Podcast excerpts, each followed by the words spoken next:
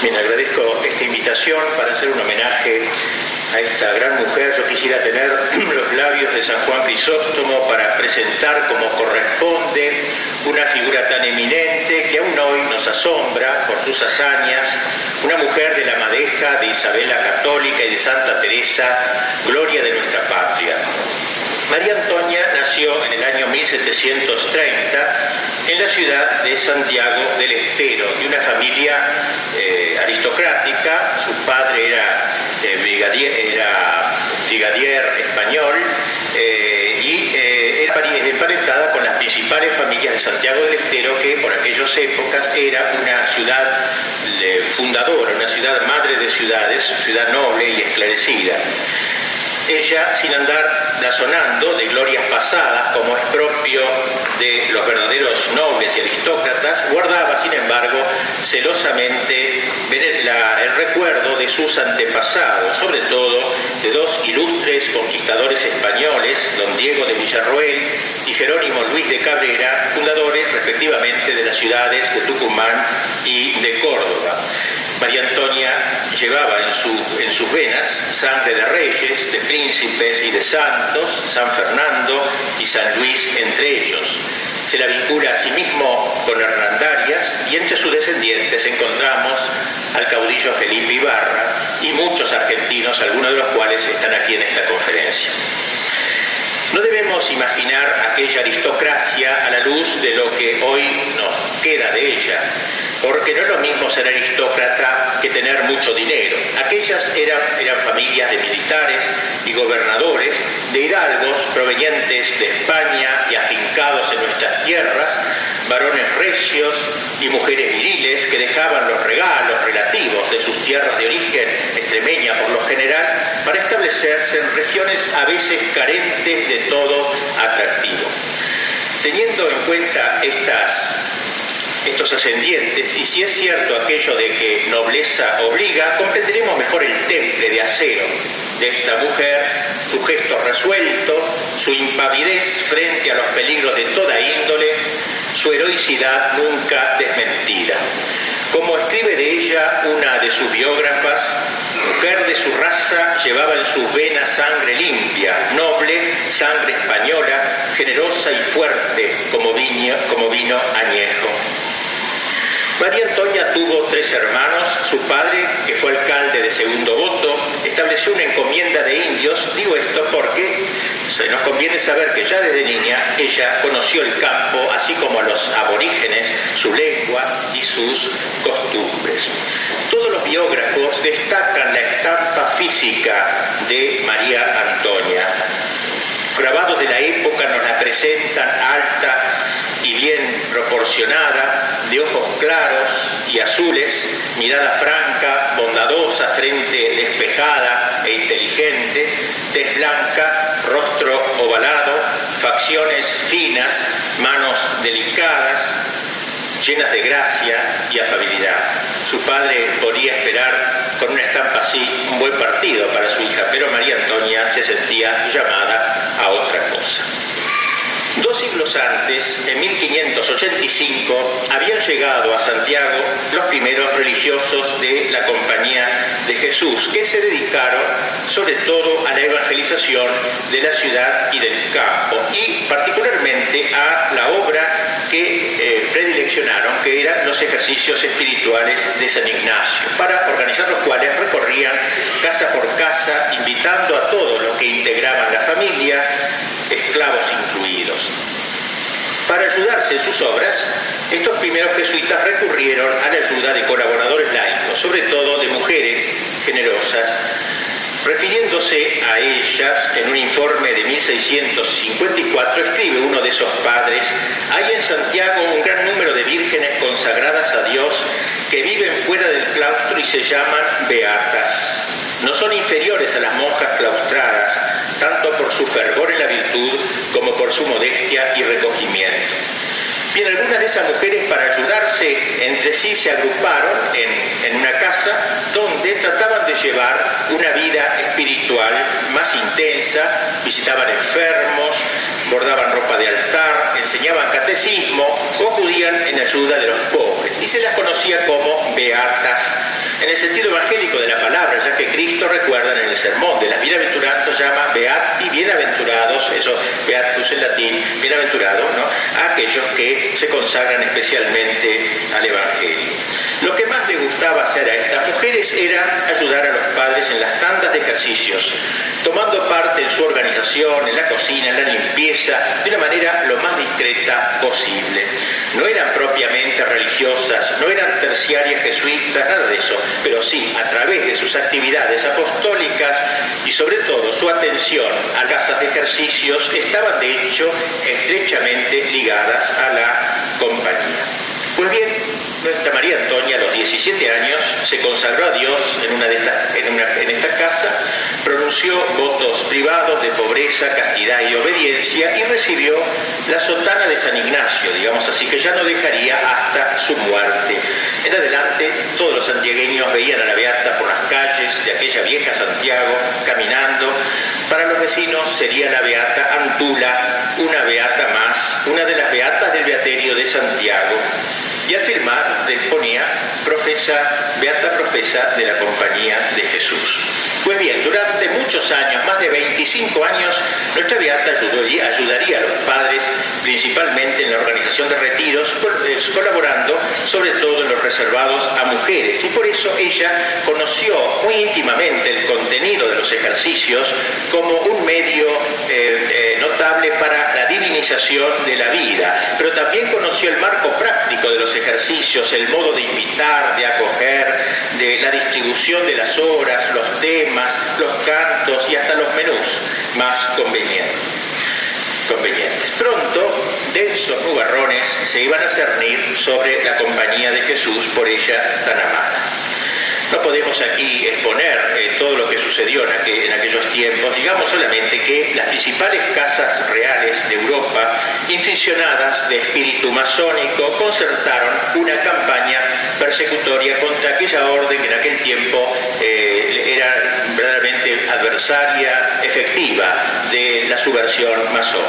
Por lo que hace España, el rey Carlos III determinó en 1767 he venido en mandar se extrañen de todos mis dominios de España e Indias y las Filipinas a los religiosos de la compañía. En vano protestó el Papa Clemente XIII. Tú también, hijo mío, le dijo el rey, pues que el religiosísimo rey de las Españas, Carlos III, ha de ser aquel que de su brazo, aquel brazo que Dios le dio para sostener y promover la honra de la iglesia, el honor de Dios y la salvación de las almas, este ha de prestar a los enemigos de Dios y de su iglesia para trastornar sus fundamentos, una religión tan útil y tan cara a la misma iglesia que debe su origen y esplendor a aquellos héroes que nacieron de la propia España, la patria del rey. Pero todo fue en vano. El rey persistió en su decisión y Bucareli, que era el gobernador a la sazón de Buenos Aires y por tanto de toda esta zona, ejecutó con rigor las disposiciones del rey y así las reducciones de los indios foraníes quedaron huérfanos, los colegios desiertos, las casas de ejercicios vacías y sigilosamente desterrados todos los miembros de la compañía, padres y hermanos en lo que toca a Santiago, los soldados rodearon el colegio de San Ignacio, apresaron a los jesuitas para llevarlos al destierro. Todos debían proceder los gobernadores de la, tenientes de gobernadores de la misma manera, es decir, sin demora, en secreto, para que el pueblo no se conmocionase. Y así, Buenos Aires, Santa Fe, Córdoba, Montevideo, Catamarca, La Rioja, Santiago, vieron partir a sus profesores, a sus directores espirituales. Pero el drama no terminó allí. En el año 1773, poco después de la expulsión obrada por Carlos III, el Papa Clemente XIV decretó la supresión universal de la orden Sería arduo exponer aquí los motivos por los que se pasó tan velozmente del apoyo de la Papa anterior, Clemente XIII, a la drástica decisión de su inmediato sucesor. Por lo que parece, solo lo insinúo, si bien esto se discute, parece que el Papa debió ceder a la influencia de poderosos ministros volterianos y masones que de distintas casas, llamadas las casas del pacto de familia, de todas las familias de las monarquías de aquel tiempo, borbónicas por lo general, habían pero como este, cuando el Papa decreta la suspensión de la orden, Como el decreto, a causa del derecho de patronato, no fue reconocido en Rusia, solamente en Rusia, la compañía siguió subsistiendo en Rusia, solo allí, hasta que otro decreto del Papa Pío VI, en 1814, revocó la supresión y la compañía volvió a florecer en todo el mundo.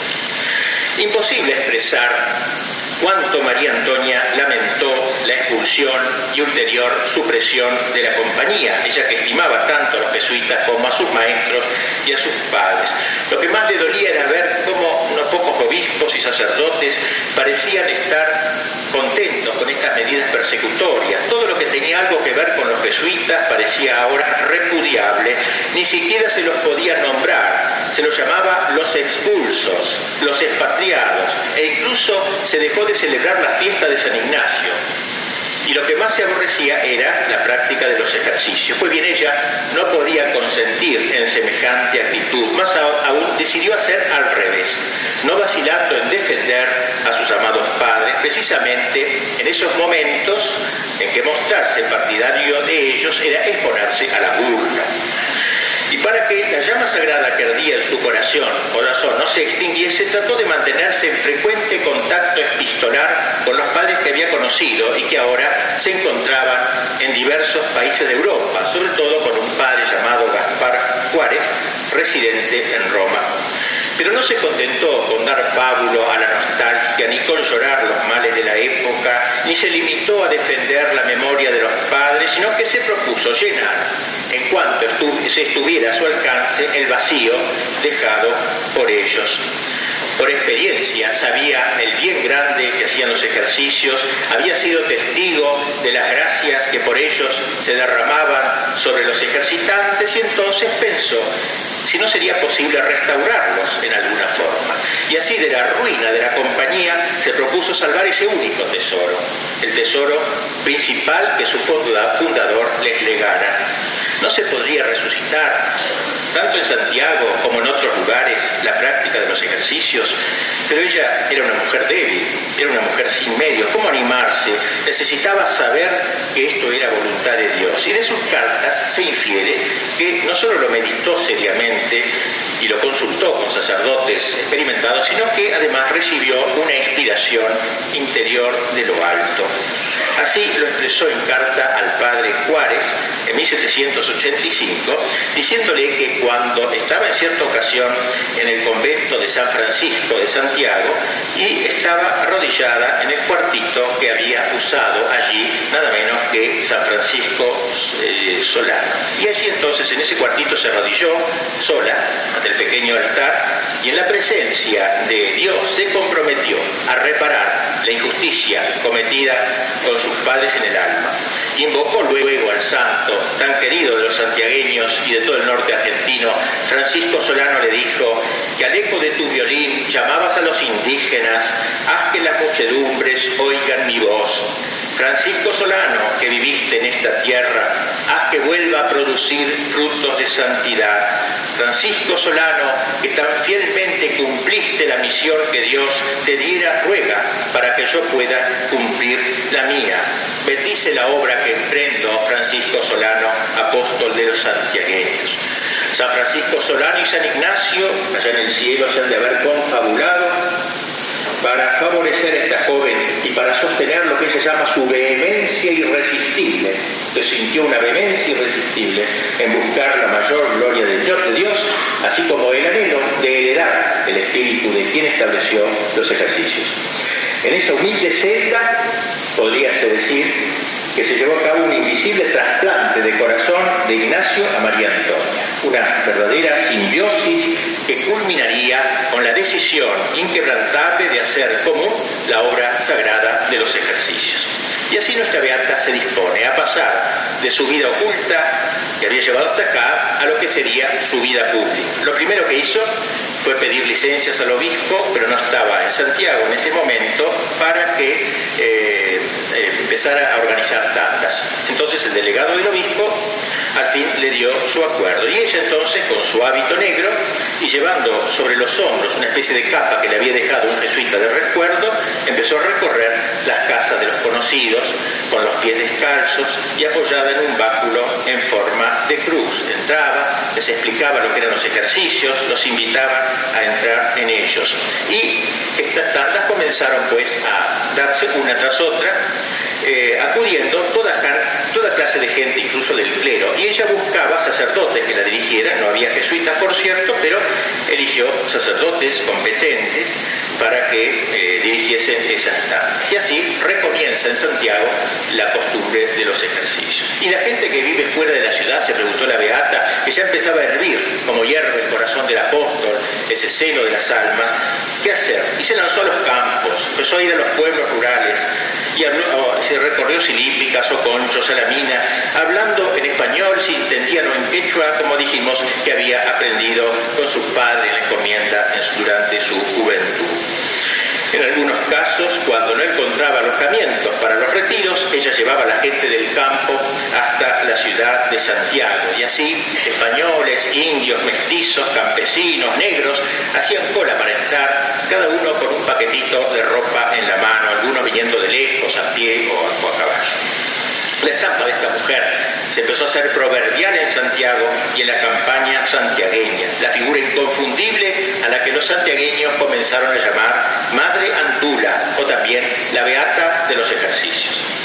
Según ver, pueden ver ustedes, si la expulsión de la compañía trajo como consecuencia la destrucción de las obras que los padres llevaron a cabo durante dos siglos, las reducciones, los colegios, las misiones, solo una empresa jesuítica, dice el padre Furlon, no decayó sino que por providencia de Dios prosperó de tal suerte que produjo frutos notorios, que los contemporáneos sin excepción se veían precisados a exclamar, aquí está el dedo de Dios.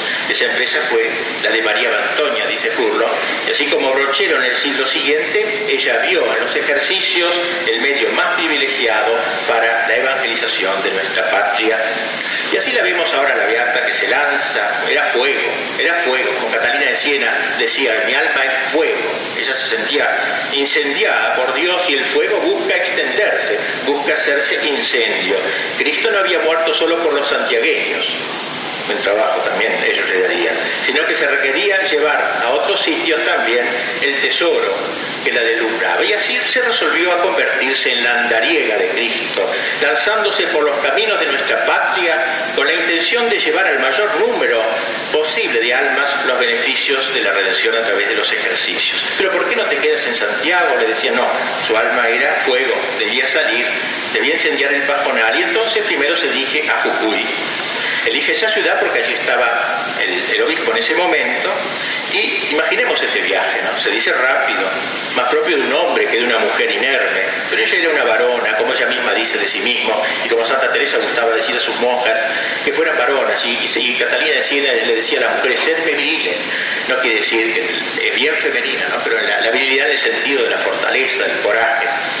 Imaginemos este larguísimo viaje, pues, Nada detendía su marcha, ni los montes, ni los ríos, ni lo, interminable de los caminos, los desiertos, ni el temor a los indios, siempre colgada en su cuello una imagen del niño que con ternura llamaba inspirándose sin duda en aquel nombre bíblico con que el profeta designó al Mesías, Emmanuel, Dios con nosotros. Por eso no iba sola, iba con el Emanuel, iba con el Dios con ella, para esa empresa que le había posesionado. Y llega a Jujuy, encuentra al obispo, le cuenta sus proyectos apostólicos y comienza a dar tandas que, según dicen, transforma la ciudad de Jujuy en poco tiempo.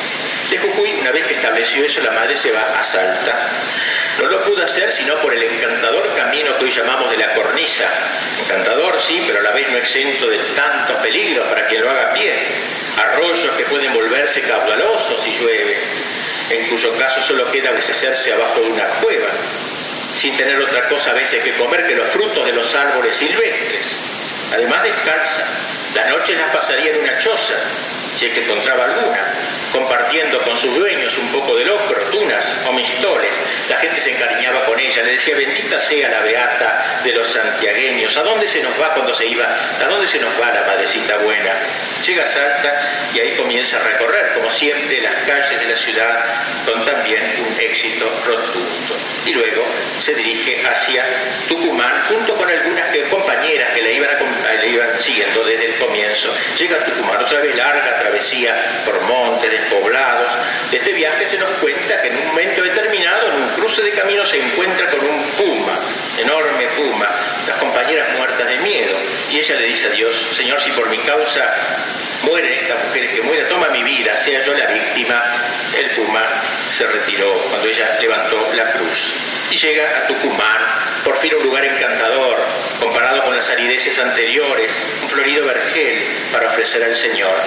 Y ahí en Tucumán también inicia la obra de los ejercicios y de allí, rápidamente voy diciendo esto, claro, se dirige a Catamarca, esta ciudad tan importante que también le abrió sus puertas y luego a La Rioja, pasando por los desoladores Arenales, esta ciudad que antaño también había recibido la visita de San Francisco Solano. Y desde La Rioja puso la proa hacia la, ciudad de Córdoba. Paisajes también tan variados. Una biógrafa la describe entrando en el rancho de los puesteros, los ranchos, por descanso, en parte, parte por cielo apostólico, para compartir con ellos el mate hospitalario, dejando caer entre sorbo y sorbo algunos de aquellos dichos suyos, tan criollos, que penetrarían sin duda en lo más profundo del espíritu, despertando los buenos deseos que allí dormían. Sin duda que en ese trayecto de haber escuchado las guitarras de algunos payadores cantando sus coplas en torno a un fogón, en Córdoba ella encuentra una gran acogida, se hace muy amiga de Ambrosio Funes, sobre todo hermano del Deán Funes. Gracias a él eh, comienza ella a dar ejercicios.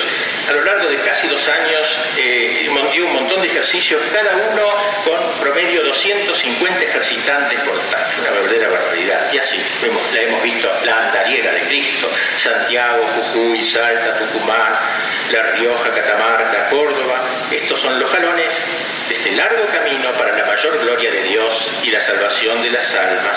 Ese es el destino de San Ignacio, destino que María Antonia, tan celosa como Teresa de Jesús, como dice Furlón, pero incomparablemente más andariega que la misma Teresa de Jesús, hizo suyo. Y conste que lo realizó en medio de austeridades y fatigas que todos sus biógrafos coinciden en decir que eso no era, digamos, eh, algo que excedía a una mujer tan delicada como ella. No conoció el miedo, como dice su biógrafo, mejor dicho, lo conoció, pero no supo vencerlo con el auxilio de, Dios. Córdoba no fue el término de su peregrinaje apostólico. Desde esa ciudad le escribe el virrey Bertis, Buenos Aires, le dice, quiero, excelencia, en su ciudad iniciar la obra de los ejercicios. Y se vuelve a poner en marcha 150 leguas eh, hasta la ciudad de Buenos Aires, ha de haber pasado por Pergamino, por Arrecife, San Antonio de Areco, Luján, habrá pasado en Luján, habrá ido a venerar a la Virgen y llega aquí a Buenos Aires. De aquí tenemos más datos y aquí nos vamos a quedar, estamos en Buenos Aires y es la queremos aquí tanto. Grande de haber sido su alegría cuando vio desde lejos la ciudad de Buenos Aires. No era una ciudad, una aldea, pero en esa época era una ciudad, digamos, de algún modo mucho más grande que la que había conocido anteriormente. Muchas de sus calles estaban sin empedrar, de modo que las lluvias hacían intransitables. Y entra por el oeste, sin conocer nada, este, el grupo de beatas toma eh, por una angosta calle de tierra, casi un sendero, con la intención de llegar a la primera iglesia, a ver dónde poder descansar. La facha de esas mujeres polvorientas, extenuadas, con sotanas raras, inusuales en Buenos Aires, no podía menos que suscitar la hilaridad de los que con ellas se cruzaban. Y así un grupo de chicos, tomándolas por locas, comenzaron a burlarse, a tirarles piedras, tirarle barro. Y precisamente en ese momento, cuando estaba un poco nerviosa por esta situación, vieron un templo, o mejor una capilla, a la entrada de la ciudad, la iglesia de la piedad, cuyo párroco está aquí presente ahora. Era un edificio de reciente construcción, no es la piedad actual, la anterior a esta, de ladrillos cocidos, techo de teja, y agotada pero contenta se meten en la iglesia y cuál sería el asombro de ella cuando ve que el titular de la parroquia es Nuestra Señora de la Piedad del Monte Carmelo, ella siempre había sido muy devota de la Virgen de los Dolores y de ahí su sorpresa y su alegría al verse con aquella imagen. Y sabemos nos lo dice, que allí el Señor la consoló con una notable inspiración, mostrándole que la obra que se aprestaba a realizar en Buenos Aires sería fructuosa y duradera. Y así podemos decir que los dos lugares donde se sintió especialmente inspirada para llevar adelante la obra de su vida fueron la celda aquella de San Francisco Solano en Santiago y la Iglesia de la Piedad en Buenos Aires. Fue quizá por esta razón que estando próxima a la muerte pediría ser sepultada en esta iglesia, tanto por su amor a la Virgen de la Piedad como por haberle Dios confirmado en su propósito apostólico, siendo esta la primera iglesia donde entró a orar en Buenos Aires. Y una vez que ella y sus compañeras entraron en la ciudad, se alojaron en la casa de una familia santiagueña, pero Buenos Aires le fue arisca, no, no, no la recibió demasiado bien. A pesar de tratarse de una aldea, se era muy pagada de sí misma Buenos Aires como lo es hoy, y no podía caerle en gracia una figura tan austera como la de esa mujer provinciana que venía aquí a enseñar a los porteños a convertirse, y algunos la miraban como una loca o una bruja también, otros con desdén, pero en general se la consideraba como una mujer ridícula, lo que hace palidecer de temor a los hombres más valientes del ridículo. En nada contribuía a volverla potable su manifiesto aprecio por la compañía, precisamente en una ciudad donde corrían los más absurdos rumores sobre esta orden. No será esta, dice un lego teatino disfrazado, los teatinos así lo llamaban en Europa los jesuitas, y la noticia corrió por toda la ciudad. Era la sazón obispo de Buenos Aires, Monseñor Malvar y Pinto, un franciscano que gobernaría seis años, luego sería hecho obispo de Santiago de Compostela, en España, donde murió. María Antonia, siempre respetuosa de la jerarquía, le solicita una entrevista. El obispo no la quiere recibir. Pide de nuevo una entrevista, no la quiere recibir. Por fin le acepta que vaya, bueno, que venga a verme, pero cuando llegó no quiso que pasara. Y así la trató una y otra vez. Ella soportó con entereza estos desaires, retirándose serenamente cada vez que le decían que no sería atendida. Sin duda que el obispo le había llegado la fama de esta mujer y querría probarla, como luego lo dirá, y cerciorarse de si su obra era de Dios. Y finalmente acabó por recibirla. Estos meses de esperas y de desdenes fueron sumamente dolorosos para ellas. Nueve meses de paciencia y perseverancia, como se diría con tanto acierto en oración fúnebre que a su muerte se pronunció en su honor, nueve meses continuos, pero nueve meses de congojas y de lágrimas le cuesta el parto de los hijos que había de dar a luz de la gracia de Buen Buenos Aires. Y así entonces, ya con el apoyo del obispo, eh, comienza eh, a realizar los ejercicios. Lo primero que hace es eh, alquilar una, casa aquí cerca de la iglesia de San Miguel, es la primera casa que va a tomar, y allí comienzan tandas tras tandas, luego esa casa queda chica y alquila otra atrás de la iglesia de Montserrat, en la calle Moreno actualmente, y allí la tenemos ya actuando ampliamente en Buenos Aires y dando ejercicios. Pero necesitaba también ella, para una, una acción más profunda, más oficial, tener el permiso del virrey. Y aquí otro problema, así como con el obispo tuvo problemas también con el virrey. Que, el virrey era un personaje muy especial, lo, ustedes lo conocen por la historia, Bertis fue un virrey muy progresista en el campo de la, eh, del alumbrado y esas cosas en Buenos Aires, pero era un hombre muy tocado por las ideas liberales y masónicas florecientes en España en aquella época y que llegaban subrepticiamente a América. En los barcos españoles venían libros de Montesquieu, Diderot, la enciclopedia, Voltaire, Rousseau y tantos otros escasos sí, pero capaces de suscitar ya eh, teorías en nuestra tierra que podrían socavar la tradición heredada.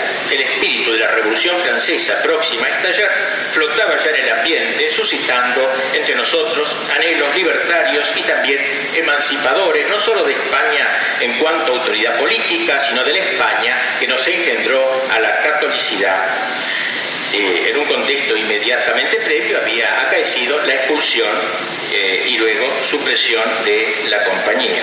Pues bien, la Beata va a ver lo de Berti, sin embargo, el virrey.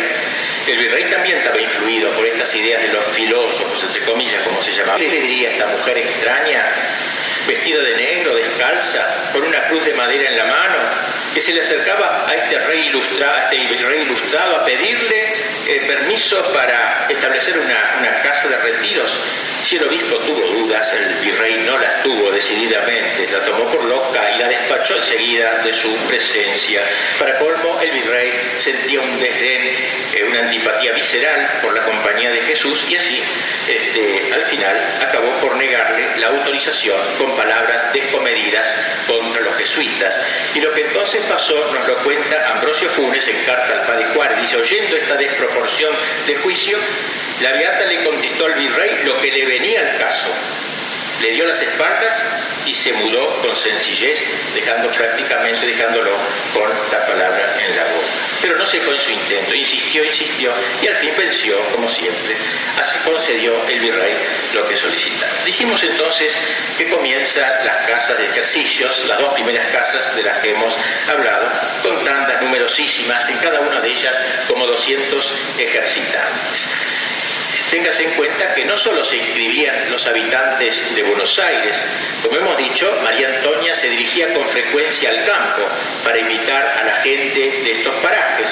A pesar de lo poco poblado que estaba en la zona de Buenos Aires, había algunos pueblitos como el pueblito de Morón, de San Isidro, de Quilmes, de Luján, de Magdalena, y también había estancias estancias antiguas, y ella con un carrito iba por allí, recogía limosna para ayudar a los ejercitantes más pobres e invitaba a la gente del, campo a venir a la casa de retiro. Ella era la que buscaba personalmente a los padres que iban a dirigir los ejercicios. Ella los elegía, los más destacados por su virtud.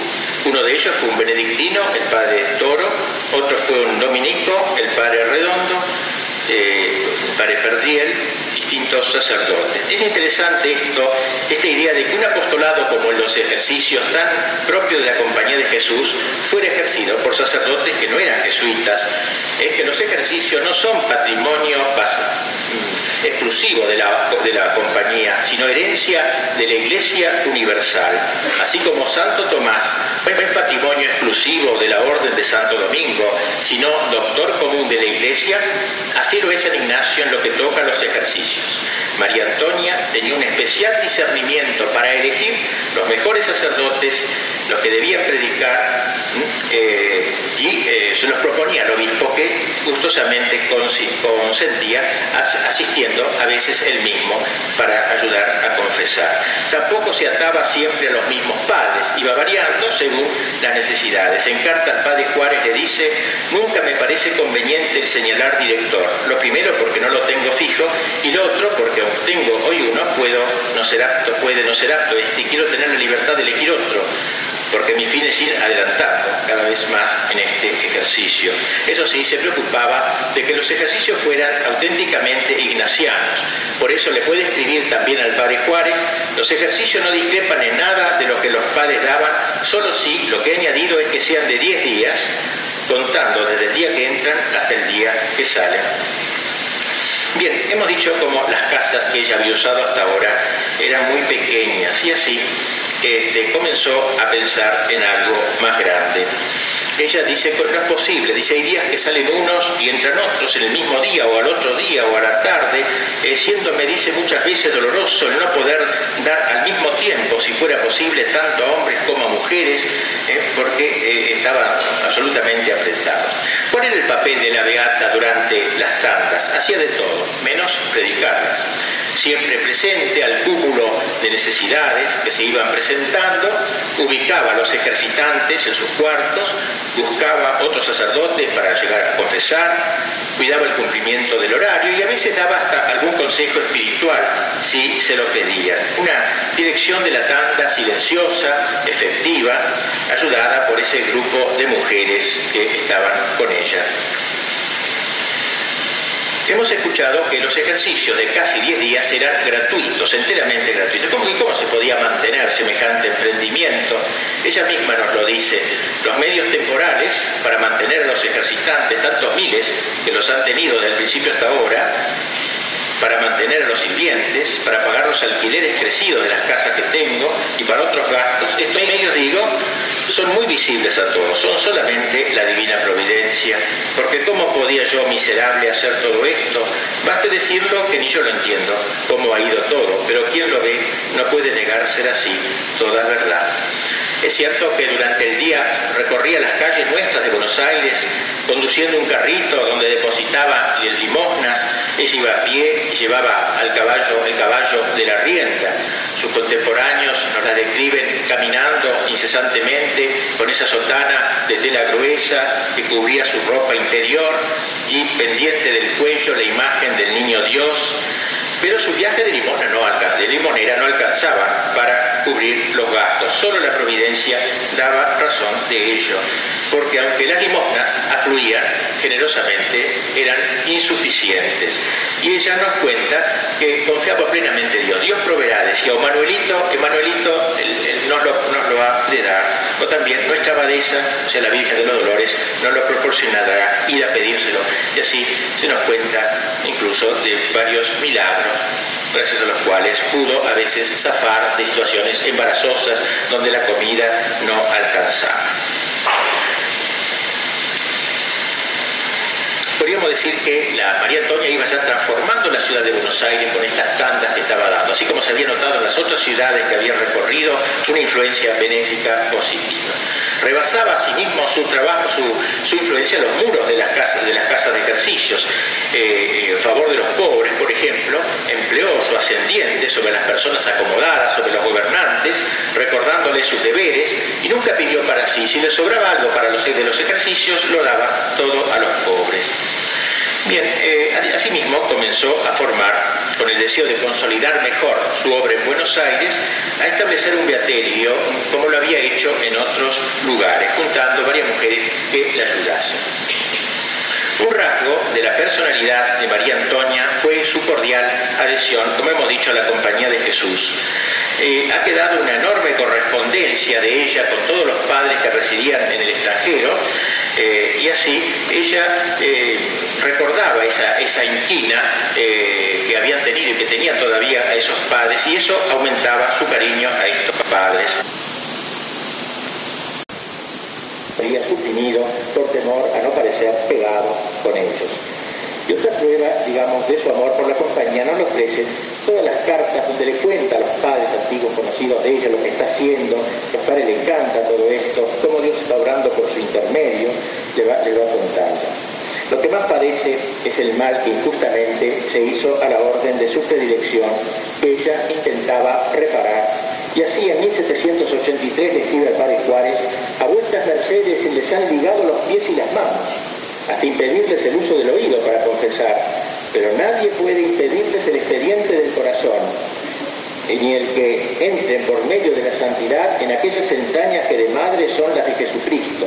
Él es quien dirige mis pasos para recoger la mies que a vuestras mercedes no les ha sido permitido adquirirla por su profesión. Y como ha tantos años que estaba abandonada, se recauda ahora con una abundancia prodigiosa. Así ella entonces eh, se consideraba la que recibía en sus manos, cosechaba todo lo que los padres no habían podido hacer. Hemos dicho anteriormente que la orden disuelta en todo el mundo sobrevivió en la Rusia de Catalina, la salina rusa, pero se podría decir que también sobrevivió en la Argentina, en la persona de María Antonia Así lo dice Ambrosio Funes al mismo padre Juárez. Cuán consolador es, Señor, ver en Rusia, por una especie de protección del Señor, esta compañía conservada por una mujer, Catalina, ¿no? cuyo poder conoce todo el mundo. Y ver también entre nosotros, conservar su espíritu por otra mujer, pobre y desconocida a los ojos del mundo. Bien, hemos dicho entonces que como las dos casas de ejercicios estaban ya repletas, no daban pie para, no daban lugar para el ejercicio, ella se le ocurre la última idea de su vida, la última gran idea de su vida, es decir, una gran casa en Buenos Aires para la obra de los ejercicios, no ya alquilada, sino propia de ella para las crecientes exigencias del pueblo porteño. Y así, algunos amigos le dieron unos terrenos que son los que hoy constituyen la llamada Santa Casa de los Ejercicios entre las actuales calles Independencia, Lima, Salta y Estados Unidos.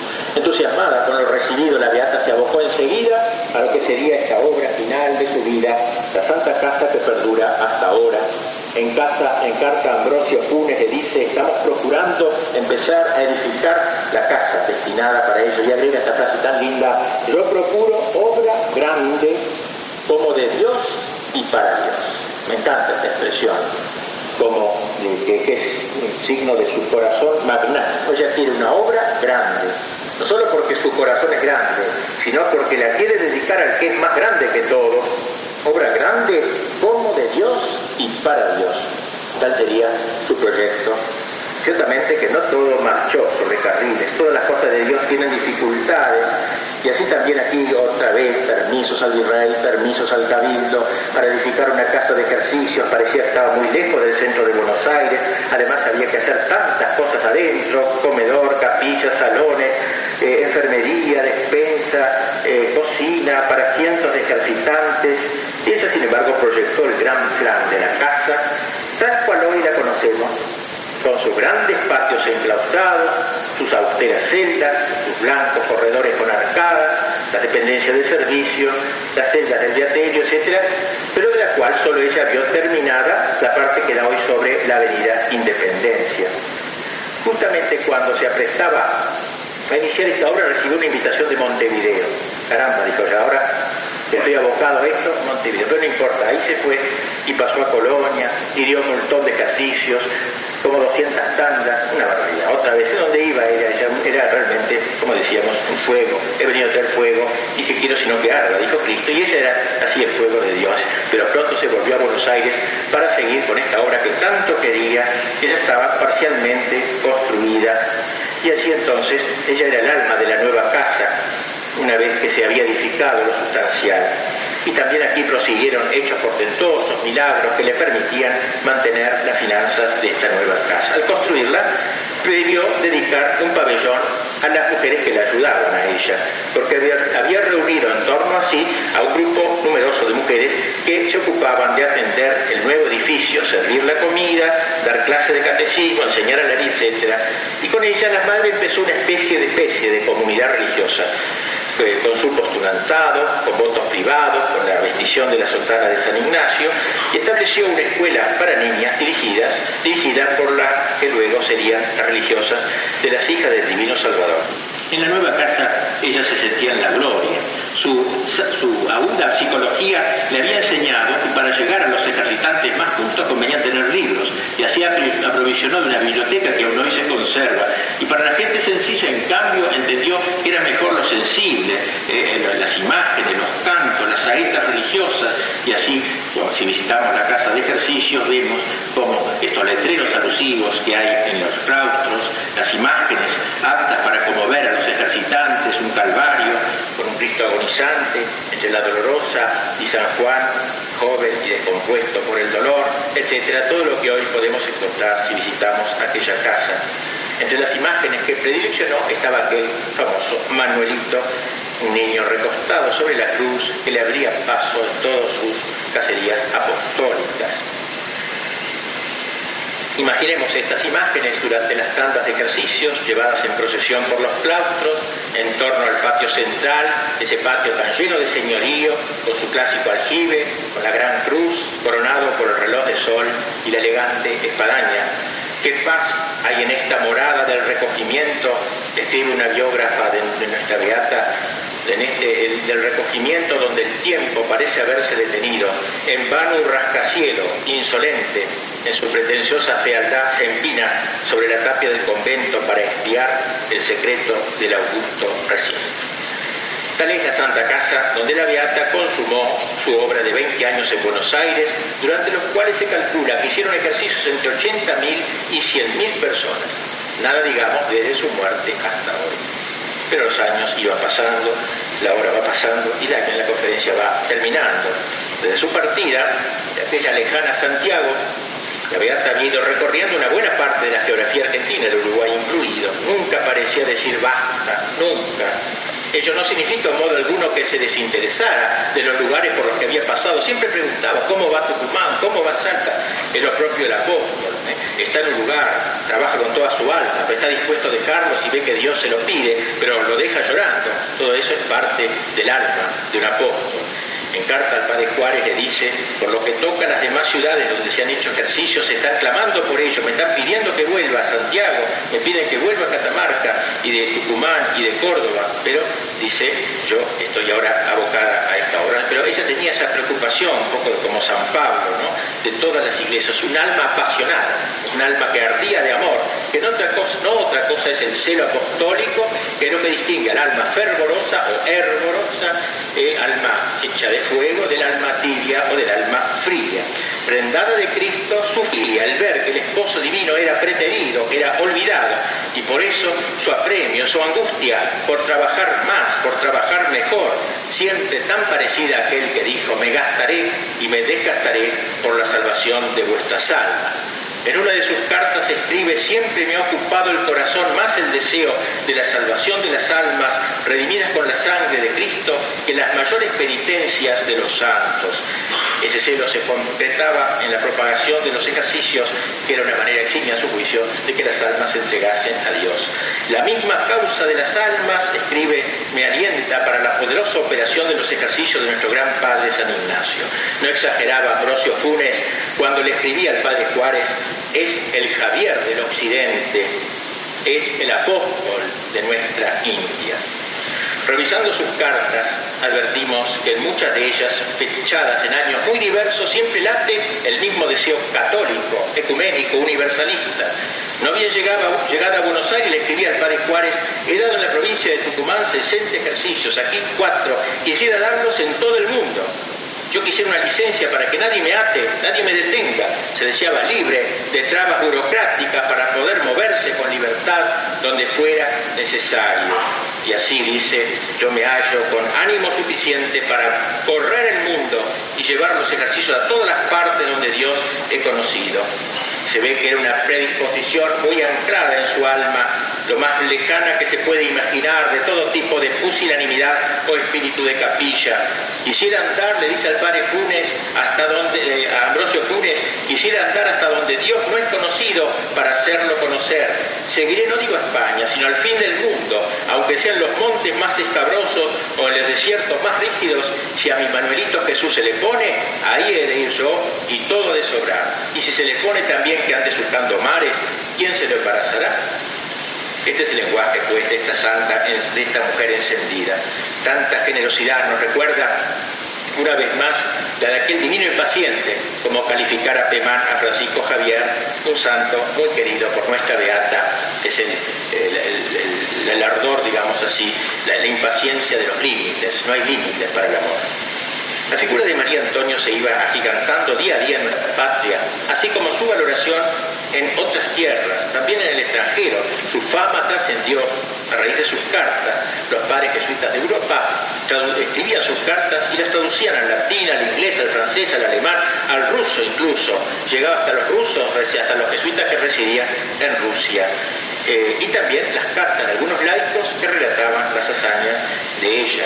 Más aún, sabemos que en Francia se reformaron varios conventos medio relajados solo con la lectura de sus cartas.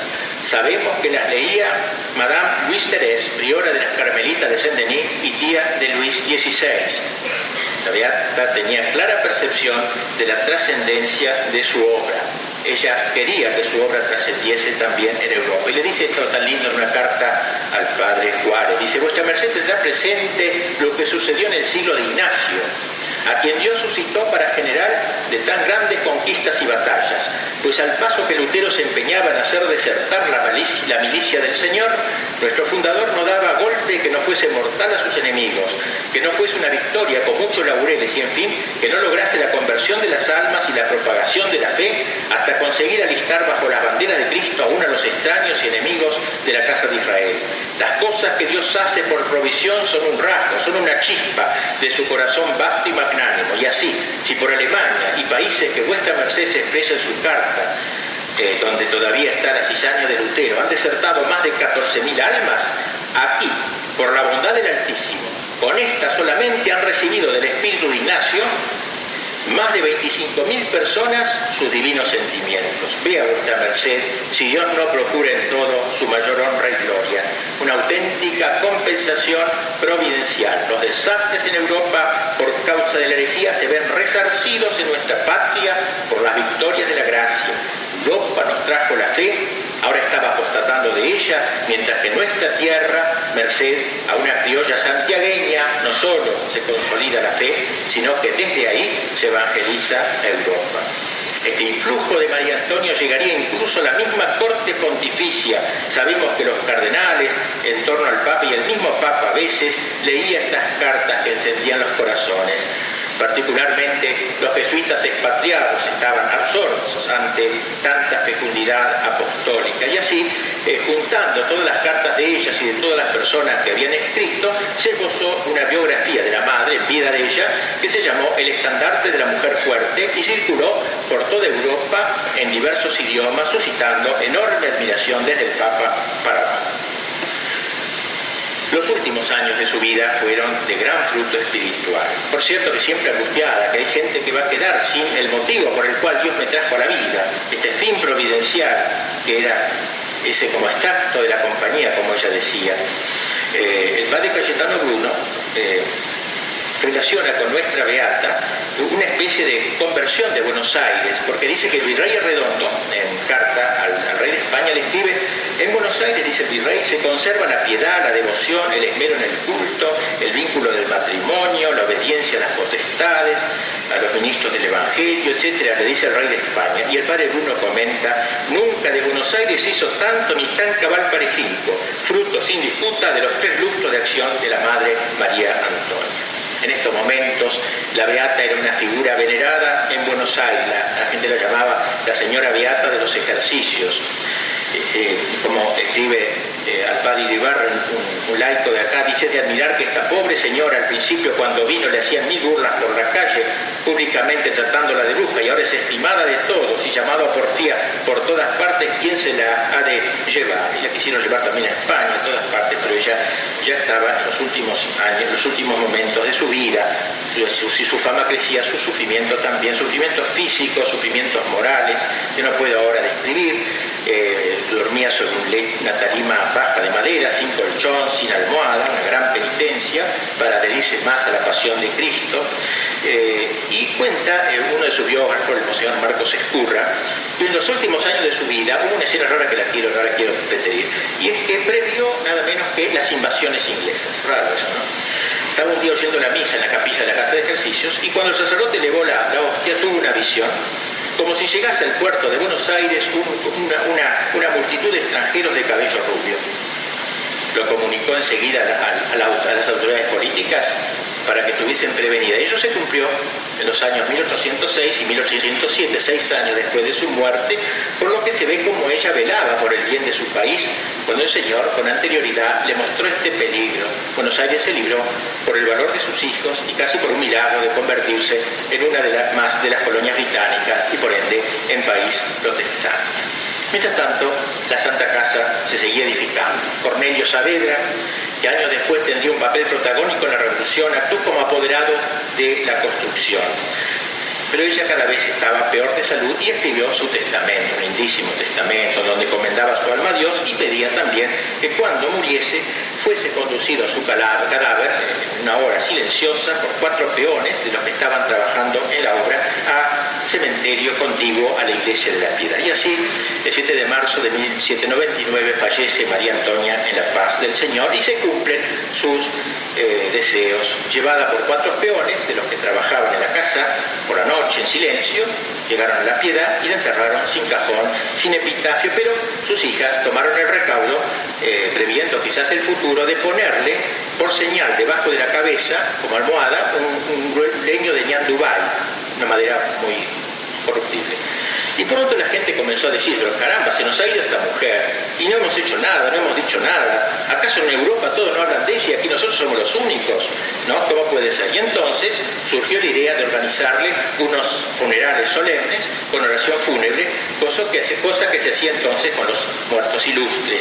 Y esto se celebró hoy, el 12 de julio, por eso este homenaje se hace hoy, de 1799, hace justo 200 años, en la iglesia de Santo Domingo, con asistencia de una enorme multitud de fieles, y en donde el padre Perdiel, prior dominico, pronunció una oración fúnebre preciosa. No, no, si bien no, es, no está exenta de barroquismo, como era el estilo de la época, el padre, luego de aludir a su belleza, a su belleza física, va a lo esencial, la gran obra ha creado, que ha suscitado, no voy a leer esto porque sería un poco largo, ¿eh? y entonces dice, ¿cómo yo voy a ir?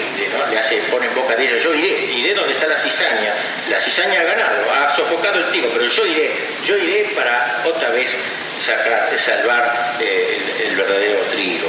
Y ahora y el, orador finge objeciones, pero ¿qué piensas, mujer? ¿Dónde vas? ¿No ves que vas a tener eh, gente que, va a pensar que eres loca, que eres una bruja, que el tipo no te va a recibir bien, que el gobernador no te va, no le importa. Ella adelante, o sea, eh, y simula como un diálogo entre el demonio, digamos, o la tentación y ella.